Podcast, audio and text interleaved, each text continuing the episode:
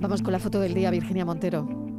La imagen de hoy es la propuesta por Manuel Olmedo. Es la tercera generación de fotoperiodistas. En su familia llevan más de 100 años contando con imágenes en la actualidad.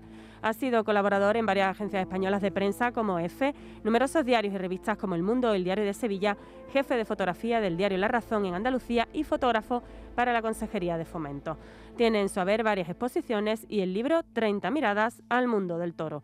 Y ya saben nuestros oyentes que pueden ver la foto del día en nuestras redes sociales, en Facebook, La Tarde con Mariló Maldonado y en Twitter, arroba La Tarde Mariló.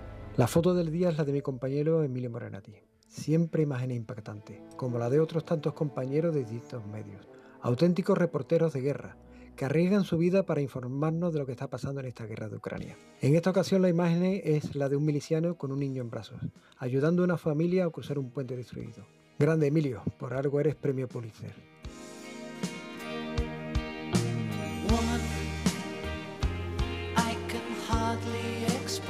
Fotoperiodistas que eligen la imagen del día y que no es otra que todo lo que nos llega desde Ucrania.